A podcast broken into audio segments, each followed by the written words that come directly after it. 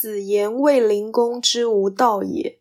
康子曰：“夫如是，息而不丧。”孔子曰：“仲叔与治宾客，祝陀治宗庙，王孙谷治军旅。夫如是，息其丧。”孔子批评卫灵公行为无道。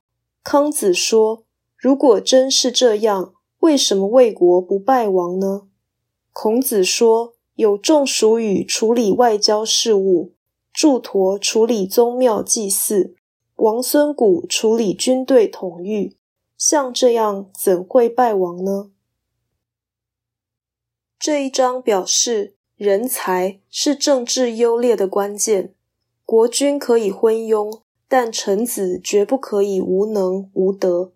否则，国家必然衰败。保守主义支持传统，政治传统常借王朝的延续而维持。因此，保守主义者在主张精英统治的时候，可以容忍王室的平庸，因为王室是政治次序得以维护的命脉。